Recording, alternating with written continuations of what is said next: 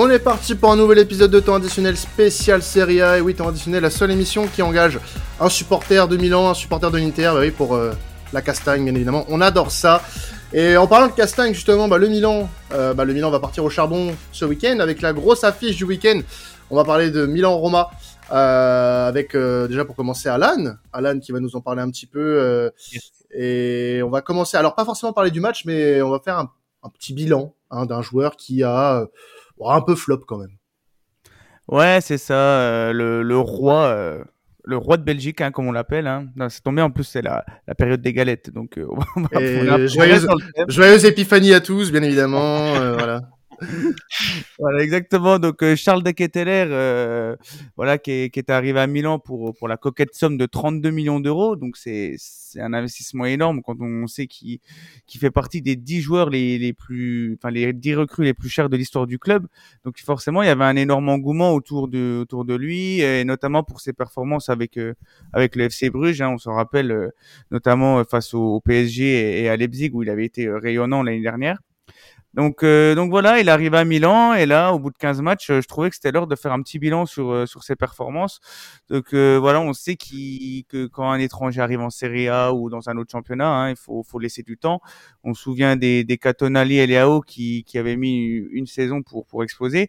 Mais mais là, c'est quand même différent, parce qu'on parle d'un joueur qui, qui est sous les feux des projecteurs, qui est au poste de numéro 10, donc un poste très très clivant. Euh, et le problème, c'est que tu Brahim Diaz qui, qui lui est passé devant euh, dans, dans, la hiérarchie. Donc c'est qui, l'eût cru Qui l'eût cru Ah ouais, c'est quand même assez inquiétant. Euh, donc euh, je veux bien moi qu'on qu'on parle de, du fait qu'il faut lui laisser du temps, mais quand tu vois le petit euh, Gvara à Naples qui, qui vient d'arriver aussi, quand tu vois euh, même Boulaïdia hein, de la Salernitana qui qui, qui carbure pas mal, je trouve que c'est c'est franchement c'est navrant, c'est quand même euh, c'est quand même flippant. Euh, il a fait une rentrée euh, assez moyenne mercredi face à la Salernitana, mais il n'a pas beaucoup été inspiré, beaucoup de mauvais choix, etc. Et cette saison, en, sur 19 matchs, toutes compétitions confondues, c'est zéro but et une seule passe décisive. Donc je sais pas trop quoi en penser. donc je voulais votre avis, les gars. Est-ce que vous pensez qu'on se dirige vers un flop pour Charles de Ketteler ou alors il lui faut vraiment une saison pour, pour s'adapter? Non, moi je pense pas qu'il faut qu'il faut l'accabler euh, directement, comme tu l'as rappelé avec les exemples de de, de Léon notamment. Il lui faut, euh, on, on, peut lui laisser cette saison de, de, de, transition parce que contrairement à Gvara, il y a le prix du transfert. Ça reste un, un jeune joueur euh, malgré tout qui arrivait avec beaucoup beaucoup d'attentes. Il arrive dans une équipe qui est très bien on va dire qui est très bien huilée parce qu'elle est partie sur les mêmes bases au niveau de l'effectif que la saison que, que la saison passée. Après, par contre, c'est hein. mmh, totalement. Et il mmh. faut, euh, il, faut comment dire, euh, pour moi, lui, lui laisser au, moins cette saison. Et par contre, ce sera à lui de, de démontrer euh, et de, de faire euh, le, le, nécessaire et pas attendre quelque chose de, de la part de du coach ou de, de ses coéquipiers qui vont pas lui faire qui vont pas lui faire de cadeau. après, je le trouve un peu comme je te je te rejoins par contre sur ses prestations jusqu'à aujourd'hui qui sont euh, bien loin des standards qui, qui, qui devraient proposer. Je le trouvais assez, non, assez nonchalant. Euh, il prend pas assez ses responsabilités et concrètement, quand tu fais rentrer un joueur en fin de match, qui a très souvent été le, le cas pour pour lui, euh, il a pratiquement aucun impact à chaque chaque rentrée en jeu. Donc c'est vrai que c'est dommage de mettre euh, autant de confiance et autant de, de millions sur ce joueur pour qu'il te le rende pas certes rapidement, mais je l'accablerai pas tout de suite, tout de suite. Moi, je suis pas totalement d'accord dans le sens où euh, tu parlais du prix du transfert. 32 millions aujourd'hui, alors ça peut peut-être choquer certains ce que je vais dire, mais c'est rien. C'est rien dans le football. Euh... Milan, pour, oui, mais alors pour le Milan, d'accord. Mais c'est alors le, vu le mercato du Milan, euh, c'est pas non plus, euh, il a pas une pression de dingue. Euh, l'équipe n'avait pas été renouvelée. Il, il, arrive dans une équipe qui est bien rodée. Alors certes, oui, ça peut, euh, ça peut t'apporter un peu de pression, mais en fait, euh, tu dois quand même être au niveau assez rapidement, dans le sens, alors que tu sois un jeune joueur ou pas. Pour moi, il n'y a pas de différence parce que tu arrives pas, euh, tu arrives pas à l'Oudinez, sans manquer de respect à l'Oudinez. Euh, T'arrives pas chez un milieu de tableau ou un, ou un club qui va jouer l'Europa League. Tu joues chez le champion en titre tu joues chez un club qui est en train petit à petit de retrouver un petit peu de sa splendeur, qui retrouve un petit peu de ses couleurs aussi en Europe. Tu te, tu te dois de te mettre au niveau, surtout quand tu te fais sauter ta place par Brian Diaz. Je suis désolé, ce joueur est totalement naze. Euh, je ne comprends pas comment il a pu passer d'un statut de, de très bon, euh, très bon joueur, euh, très bon prospect, à reléguer sur le banc du côté de Milan parce que bah il est pas bon, voilà, tout simplement. Mais c'est alors oui, on peut lui laisser encore une saison, il n'y a pas de problème. Moi, je je vais pas l'accabler tout de suite, mais c'est quand même un peu décevant parce que moi, honnêtement, j'ai beaucoup aimé ce qu'il faisait du côté de Bruges et c'était l'un de mes, l'une de mes grosses pépites, euh, un de mes gros prospects pour les années à venir. Mais pour le moment, force est de constater que la marche, elle est encore un peu trop haute pour lui. Donc, euh, on va être patient, mais mm. euh, bouge-toi frérot quand même. Ouais, et puis bon, ce que je veux dire, c'est pas de sa faute à proprement dit, mais euh, on, la, la direction l'a choisi lui plutôt que, que des Ziyech, que des Asensio, que des, que des Berardi. Donc euh, il doit nous faire, il doit nous faire mentir et euh, euh on a quand même euh, Tottenham qui arrive à grands pas aussi. Hein, donc si on a, on compte que sur Brahim Diaz au poste de numéro 10 pour pour essayer de remporter le, le maximum de trophées possible, c'est c'est quand même chaud. Alors Alban, on va parler un petit peu de la Roma euh, dans ce match. Alors la Roma euh, qui euh, vient de, enfin qui s'est imposée dans la semaine, du coup ce mercredi lors de la reprise de la Serie A face à Bologne 1-0, petite victoire hein, pour les pour les Romanistas. Qu'est-ce qu'on peut dire sur cette Roma avant le match face au face au Milan, face au choc de pour le choc d'ailleurs qui aura lieu dimanche soir, le main event totalement à 20h 20h45 dimanche pour euh, pour la rencontre. Et euh, ouais euh, une rencontre bah déjà que que la Roma va aborder avec trois points en plus pour pour pour elle tout simplement. Mais une rencontre qui a été gérée on va dire assez difficilement. J'ai en tête un sauvetage dans les ultimes minutes de Tammy Abraham sur sa ligne, donc bien au-delà du, du, score la, rencontre n'a pas été un long fleuve tranquille pour euh, pour la Roma qui s'est retrouvée quelquefois en, en, en, difficulté, qui a été en manque un petit peu euh, d'inspiration, euh, je trouvais. C'était un match assez assez brouillon. une Roma qui au vu du match bah, de ce mercredi, a vu Zagnolo et Paulo Dybala sortir euh, en grimaçant, mettant de la glace, euh, euh, chacun chacun leur tour. Donc on peut on peut imaginer qu'ils ne seront pas du voyage à Milan ce, dimanche donc déjà ça leur fait deux, joueurs de qualité devant qui ne seront pas disponibles selon moi pour pour la rencontre et puis même s'ils sont disponibles ils seront pas à 100% donc ça va être assez assez difficile d'un point de vue offensif euh, Bellotti n'était pas là déjà aussi ce mercredi, il était indisponible. Euh, ça fait qu'offensivement, euh, tout va reposer sur euh, ce bon vieux Tammy Abraham qui. C'est le bonne vieille branche. Exactement. qui, qui hier a fait une bonne rentrée, mais a fait une bonne rentrée bah, dans, dans un registre défensif, comme je l'ai dit, avec son sauvetage sur sur la ligne. Et, et voilà. Après, ça fait ça fait trois points, ça a suffi au au bonheur des, des Romanistas, mais pour, euh, pour préparer le match de, de dimanche, je pense qu'il y avait mieux à faire en termes de, de, de prestations. Euh, par contre, euh, ils, ont, ils ont su garder, garder leur cage inviolée. Mourinho avait trouvé, on va dire, une assise défensive assez, assez conséquente avant, la, avant la trêve ça n'a pas semblé trop bouger euh, euh, ce mercredi avec toujours une défense à 3 euh, Chelix Zaleski en tant que piston donc euh, ça va être euh, ça va être intéressant à, à, voir, mais je m'attends pas à une grosse performance. Euh, enfin, je m'attends pas à une Roma qui va venir avec des ambitions euh, énormes du côté de, de San Siro ce, ce, ce dimanche soir, en tout cas. Après, ils ont un coup à jouer, ils sont pas très loin de, du, du podium, mmh. donc c'est un match qui comptablement est, est important, mais qui qui va pas être facile à, à négocier. Moi, je sais pas vous, mais on t'a parlé un peu d'Abraham c'est, j'ai même pas les mots. C'est, ça commence un peu à, à devenir gênant euh, pour lui. Euh, il commence un petit peu à, à donner raison en fait aux, supporters de Chelsea qui, qui lui disaient euh, ciao bye bye. Euh, euh, bonne chance, bonne chance à vous les Romanistas. Mais ouais, non, c'est c'est quand même euh, assez compliqué. Alors, ses débuts à la Roma étaient assez prometteurs la, la, la saison passée. Euh, mais là, faut admettre que là, la Roma manque d'un cruellement d'un élément euh, capable de bah, justement faire ce qu'il doit, euh, ce qu'il est supposé faire, c'est-à-dire marquer des, marquer des buts.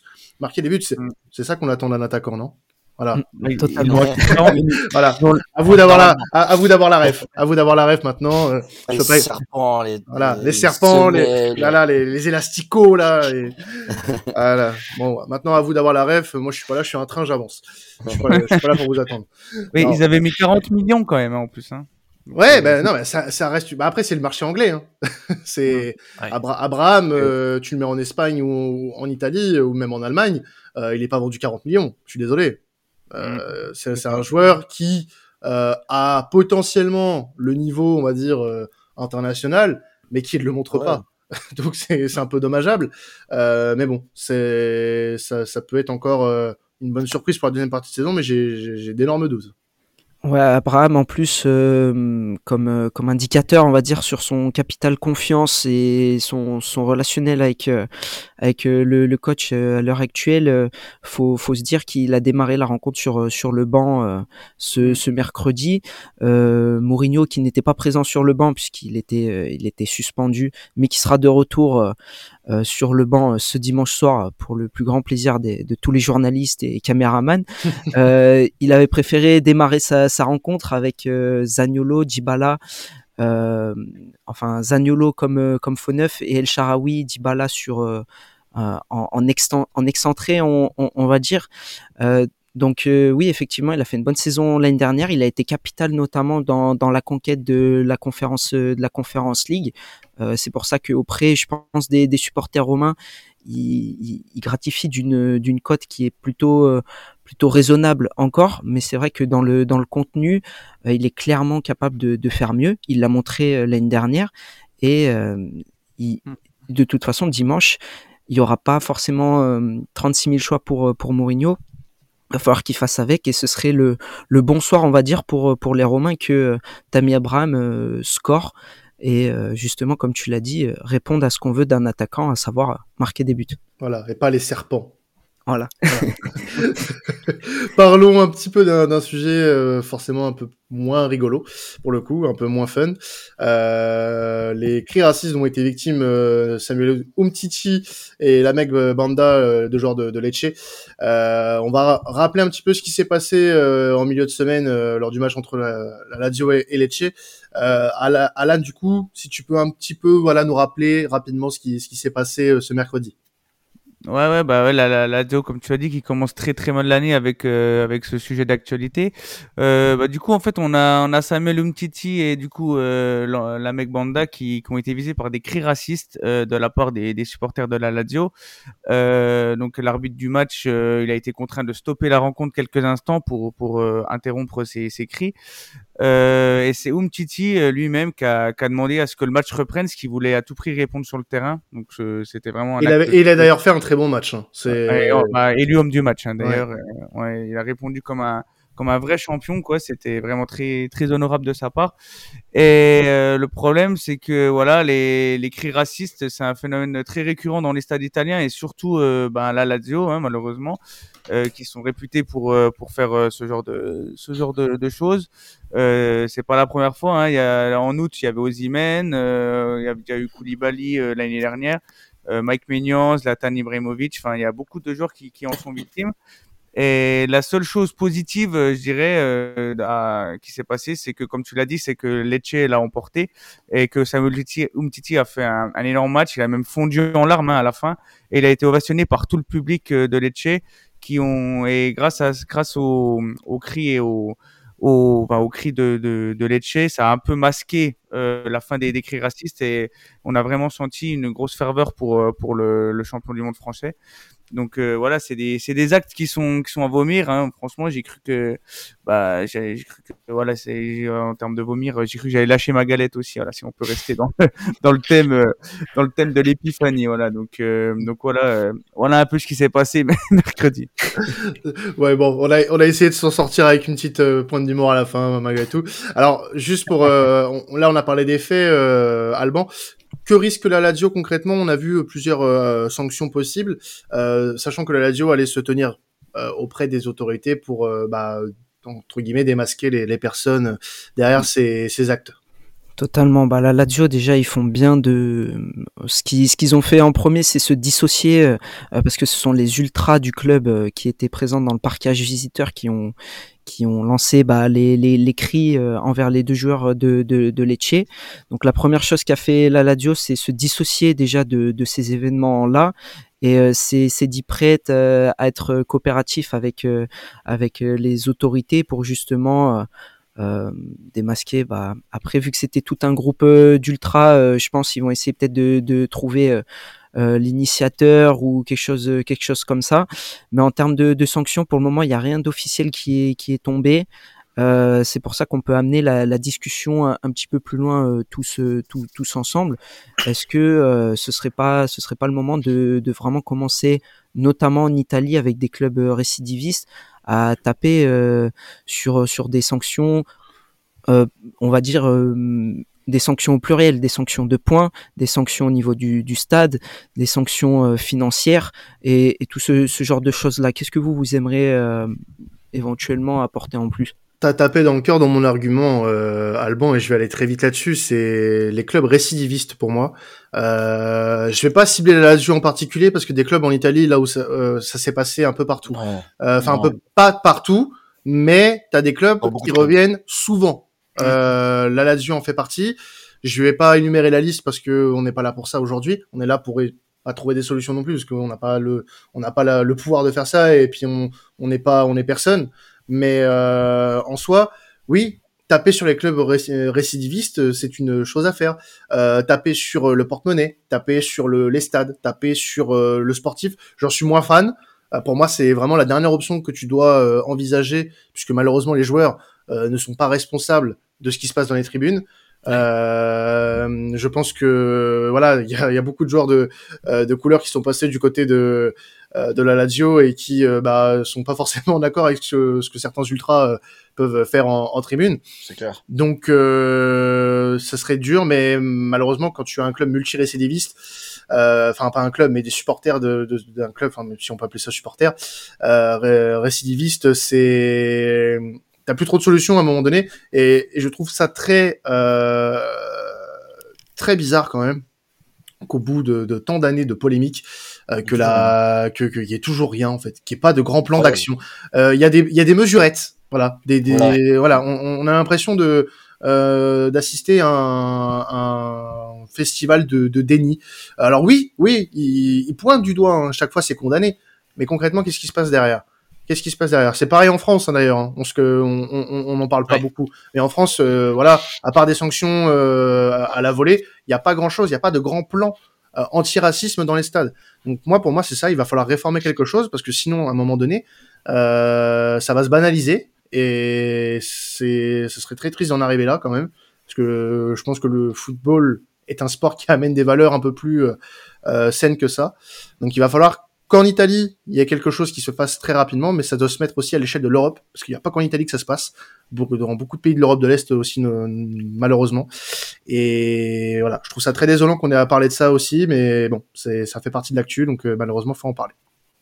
Ouais, bah, je, pense que tu as tout dit, c'est que le football mérite mieux que ça déjà, tout simplement, c'est une question de principe et et puis euh, même de, manière générale, euh, je, enfin moi, je, en tout cas, c'est ce que tu dis, c'est la dernière option peut-être qui, qui, est viable, mais euh, c'est peut-être la seule qui marche en même temps parce que c'est à dire qu'on a un peu tout essayé jusqu'à présent, il y a il n'y a pas grand chose qui marche parce qu'en fait justement les sanctions qui les mesures qui ont été prises jusqu'à présent c'est des, euh, des sanctions soit très individuelles soit euh, très court-termistes. Et en fait le problème c'est que euh, on voit des supporters par exemple qui sont bannis de stade c'était une bonne chose mais en attendant ça n'empêche pas que ça puisse se reproduire. Et c'est-à-dire que euh, là par exemple on parle aussi peut-être d'un groupe d'ultra euh, il faut envisager ce que ces groupes d'ultra soient aussi bannis des stades mais c'est pareil c'est quelque chose qui euh, va marcher à une échelle alors individuelle du moins à un petit groupe de personnes mais qui va pas faire non plus un écho euh, monumental. Et je pense que le retrait de points c'est assez triste d'en arriver là parce qu'effectivement c'est ce qu'on dit, c'est que les clubs sont pas, les clubs, les joueurs sont pas directement euh, responsables, sont pas les porte-parole non plus de ce qui se dit en tribune. Et, euh, donc c'est eux qui vont prendre. Mais euh, effectivement, moi je te rejoins complètement. C'est peut-être la seule solution qui reste parce que ça traîne, ça traîne, et au final, il y a, y a des, des choses aussi lamentables que celles-ci qui continuent de se produire malgré, malgré le fait que voilà, on soit en 2023 maintenant. Bah, moi, la seule petite euh, solution que je peux voir, ça serait justement le huis clos, un huis clos euh, de manière prolongée, où là, tu sûr qu'il n'y ait plus personne dans les stades pour, euh, faire chez le monde. On a eu des huis clos pendant toute la période Covid, pendant une saison entière. On a vu que bah voilà, les stades ont été vides, ça s'est banalisé pendant un petit moment. Ça permet au moins de pas arriver jusqu'à la sanction, comme je vous ai dit, c'est regrettable pour les joueurs, surtout que moi j'ai l'impression que ces gros racistes, ils sont plus racistes que supporters et que ça leur fera pas grand chose de voir leur, leur club perdre des points, puisque voilà, au final, ils ont perdu hier contre Lecce, mais ça les a pas empêchés d'insulter Umtiti pendant le match. Donc, euh, je pense que le huis clos reste quand même la solution la, la, la plus viable. Mais effectivement, ça fait ce débat-là. J'ai l'impression que ça fait une décennie qu'on l'entend, que ce soit en Italie ou partout ailleurs. Et euh, voilà, c'est chiant qu'on n'en ait toujours pas de solution vis-à-vis de ça.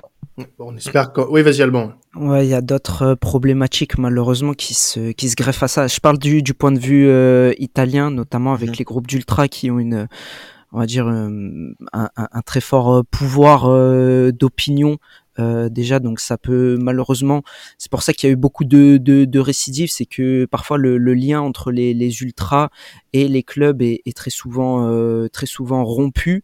Donc les, les clubs essayent de, de taper on va dire dessus pour se désolidariser pardon de, de cette image que, que les ultras peuvent peuvent engendrer. Mais les ultras sont extrêmement importants en Italie et l'aspect l'aspect sportif, euh, tu l'as souligné, Imad. Euh, sur certains clubs ça peut marcher mais j'ai pas j'ai pas espoir que sur beaucoup de clubs en, Italie ça fonctionne quand tu vois des, clubs qui parfois sont rétrogradés en série D ou que ce soit pour euh, juste des motifs financiers et qui ont une courva à chaque fois qui est pleine à craquer euh, c'est difficile de d'imposer ça. Et je rajouterai juste un, un petit truc euh, très court, c'est euh, d'inviter les gens à, à, regarder qui est au pouvoir en termes de partis politiques actuellement en Italie. Et à partir de là, certains pourront faire leur propre leur propre conclusion que ce, ce sera pas si facile que ça à mettre à mettre en place malheureusement. Mais c'est un problème qui est récurrent et qui est qui est dommageable. Alors on va euh, repartir sur le terrain cette fois-ci, euh, non celui du racisme mais du football, hein, puisque la Juve euh, va recevoir l'Udinese Alban, deux équipes au parcours complètement opposé pour le coup, notamment pour la Juve qui avait connu un début de saison catastrophique.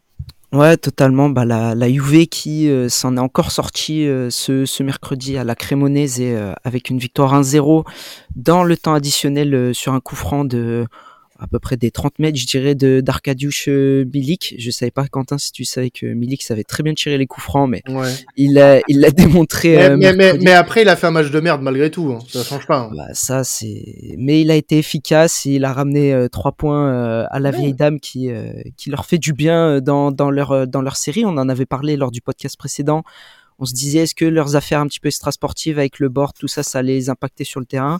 Bah finalement non, parce que le, on va dire le le contenu n'était toujours pas euh, toujours pas glorieux, mais à la fin il y a toujours euh, il y a toujours les, trois points, euh, toujours les mêmes motifs de satisfaction, à savoir les les, les jeunes envers qui euh, Allegri a, a, fait confiance depuis un, un certain temps, qui bah, lui donne lui donne raison jusqu'à présent, et une solidité défensive qui est euh, vraiment euh, vraiment à souligner.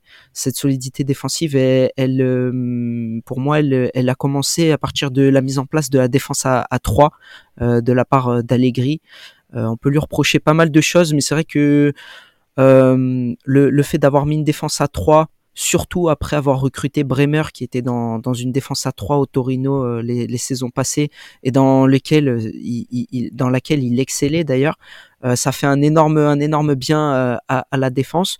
Euh, trois Brésiliens en défense centrale, donc pas de pas de problème de d'acclimatation on va dire entre eux ni de, de communication. Des pistons qui, qui répondent qui répondent présents donc ça fait une on va dire une belle osmose défensive déjà et après ils, ils, ont souvent des exploits individuels euh, comme le coup franc de, Milik qui, qui viennent, on va dire, couronner le, le, tout dernièrement avec pas mal de pas mal de réussite et ça leur euh, ça, les met très bien au niveau du, du, classement et puis sur une très très bonne série à, l'heure actuelle. Alors que du côté de l'Oudinez, euh, Alan, c'était euh, très bon en première partie, et puis bah, ça a un peu descendu avant la Coupe du Monde, et puis ça a encore fait un match nul face à Empoli là il y a quelques jours. Ouais, c'est ça, un début de saison euh, incroyable. Hein. On disait, on en parlait euh, comme le tube de l'été. Hein. C'était un peu le, le, best life italien. Ouais. best life, best life. En fait, fait, je vais leur vivre ma best life. Voilà, le, Si le, tu as peu la musique. le craquage d'Alan. On n'a pas la, on n'a pas les droits. On n'a pas les droits, Alan. Ouais, voilà. Ah, c'est euh, c'est dommage. Bah, un jour, on joue la France entière. Mais pour parler d'Udinese, c'est vrai que oui, euh, il y a une baisse de résultats euh, logique, je pense, parce que ouais, il y a plus l'effet de surprise du, jeu euh, mis en place. Les joueurs arrivent beaucoup moins à se trouver. On a des défenseurs de Serie A qui arrivent vraiment à bien jauger le, le style de jeu, notamment avec le duo de Lofeu Beto qui était très intéressant. Et il y a aussi le fait que voilà, Sotil, c'est un coach euh, qui est très très très exigeant, qui demande beaucoup euh, beaucoup de rythme à ses joueurs. Et c'est vrai que c'est ça devient de plus en plus difficile. Et plus on va arriver dans la saison, plus ça va être compliqué de se renouveler. En- après, il y a eu la trêve euh, du coup à la, de la Coupe du Monde, donc euh, peut-être qu'ils vont réussir à à reprendre de l'énergie, à reprendre le- leur fougue de début de saison. Euh, donc euh, à voir ce que ça va donner face à face à une Juventus très très très en forme, sachant qu'ils ont fait euh, match nul le, le- lors du dernier match euh, mercredi. Passons du coup à la dernière affiche qu'on va traiter. Euh, on va parler du leader qui a connu sa première défaite de la saison face à l'Inter Milan. Le Napoli qui va se déplacer sur le terrain de la Samp. Alban, un match des extrêmes entre le 18e et, et le leader de- du Calcio. Ouais, totalement. Bah, le 18e qui reçoit le, le, le premier, donc euh, en termes d'extrême, euh, on, on est plutôt plutôt pas mal sur cette euh, sur cette rencontre-là. Euh, extrême au niveau du classement, mais extrême aussi, mais dans l'autre sens cette fois sur la dernière rencontre des, des deux clubs. Tu l'as souligné la la première défaite de, de la saison en championnat du, du Napoli, et puis bah pour parler de de, de la Sampdoria, première, enfin deuxième pardon victoire de, de la saison sur le sur le terrain de, de Sassuolo, une victoire qui leur fait qui leur fait du bien, qui a été grandement dédiée par euh, Dejan Stankovic à son regretté ami euh, Sinisa Mihailovic, euh, mais des motifs de satisfaction côté côté Sampdoria qui voilà dans leur dans leur mission maintien euh, repartent sur une bonne une bonne dynamique, une prestation assez solide. Ils n'ont pas été mis grandement en difficulté par par Sassuolo, même si Sassuolo c'était assez assez pauvre, on va dire ce ce, ce mercredi. Euh, Est-ce que la chance a, a tourné? Euh, ce serait ce serait bien pour cette équipe de, de la Samp. Je vous invite à voir les, les deux bangers euh, euh, vraiment qu'ont qu'ont inscrit les, les joueurs de la Sampdoria ce, ce mercredi. Il y a un retourné acrobatique de Manolo euh, Gabbiadini et on a Ogelio qui euh, nous a euh, tout simplement sorti une frappe de une frappe sèche, pure, digne de la Bundesliga, mais c'était en, en, en Serie A ce, ce coup-ci des, des, des 30 mètres. Donc euh, plutôt euh, plutôt positif pour pour la Sampdoria qui euh, bah, va s'attendre à un très gros match face euh, au leader. Et de son côté, bah, le Napoli, Alan, qui a subi, ça, comme on l'a dit tout à l'heure, hein, son premier revers de la saison en, championnat. Comment on peut euh, se remettre alors euh, d'aplomb directement Alors même si on joue le 18e, hein, euh, est-ce que psychologiquement peut-être on peut avoir un peu de mal euh, trois jours après? Ouais, on en parlait dans, dans le précédent podcast de, de Théa que, que on, on allait vraiment voir ce que le Napoli allait avoir dans le ventre. Ils ont malheureusement perdu contre l'Inter et du coup, euh, faudrait pas qu'ils commencent à sombrer parce que là, ils vont vraiment entrer dans le dur et surtout qu'ils ont pas un calendrier simple. hein, surtout qu'il y a la, il qui, qui sera lors de la journée d'après. Donc, euh, un mauvais résultat face à la euh, face à la Sampdoria, ça serait très très très malvenu en effet surtout qu'ils, comme on l'a dit, reprennent confiance et tout. Donc je pense que c'est loin d'être gagné. Euh, on a vu euh, le fameux plan Gvara euh, qu'on parlait lors du dernier podcast a bien été mis en place par par l'Inter, ce qu'il a été invisible, voire voire inexistant. Donc la Sampdoria ferait bien de s'en inspirer et pourquoi pas venir grappiller quelques points pour pour espérer déjà eux se maintenir et faire chuter Naples pour pour une suite de, de Serie A fantastique avec quatre concurrents qui, qui se dégagent. En plus, Naples euh, joue la Roma aussi hein, à la fin du mois. Donc Ouais, euh, gros calendrier parce que c'est coupé avec la Salernitana. Euh, Il y a aussi, euh, il y a aussi, euh, bon, ça, ça sera début février, la Spezia, mais c'est un calendrier qui risque d'être intéressant quand même pour euh, pour le Napoli. Surtout que tu, bon bah tu viens de perdre contre un concurrent à, à, à l'Europe et potentiellement au titre. Si Ouais, choses- Juste l'Europe, juste l'Europe, juste l'Europe. Ouais, ah, je, je- je sais que tu veux pas t'emballer, Alban, mais dans, dans un, dans un petit compartiment, dans un petit compartiment de ton crâne, tu veux, tu le veux. Voilà. Va pas nous faire croire, va pas nous faire croire que dans ta tête tu dis pas on va tout niquer, on va aller chercher le titre. Voilà. Ah, j'espère, mais. Non, c'est pas votre langue de bois, monsieur? Faut rester, euh, oh. faut rester concentré les matchs les uns après les autres, etc. On connaît. Est-ce que tu crois vraiment qu'Alan, lui, dans sa tête, il se dit pas, euh, je vais être champion? Non, hein? Il se le dit? Il se le dit? Menteur, menteur. Ah, il fait le contre karma. oh là là là là. oh là là, cette mentalité. Bon Dieu. Bon, on va s'arrêter là, vous me dégoûtez, vraiment. Oh. bon, on va s'arrêter là en tout cas. Euh, C'était un, un, épisode euh, haut en couleur. Euh, et on espère que ça vous a plu. Euh, on se retrouve bah, dès la semaine prochaine, puisque la Serie A, comme la Liga, reprend un rythme normal à partir de cette semaine. Et puis, bah, euh, vous pouvez d'ailleurs écouter l'épisode Liga qu'on a tourné en même temps et qui sortira le même jour, euh, où on a parlé de plein de belles choses. Il y a de plein de belles affiches euh, ce, ce week-end en Espagne également. Donc, n'hésitez pas à aller écouter ça sur vos plateformes favorites, euh, Deezer, Spotify. On est partout. On est partout, même dans votre supermarché favori. Pas encore. Pas encore. mais ça va venir. Mais ça va venir bientôt. Euh, sur YouTube aussi, sur la chaîne YouTube de Sports Content, euh, bien évidemment, sur laquelle vous pouvez vous abonner pour suivre tous les podcasts euh, de la plus grande manufacture de podcasts sportifs en France. Ah bah oui, bah, hey, Attendez, attendez, hey, on n'est pas, on n'est pas chez n'importe qui là.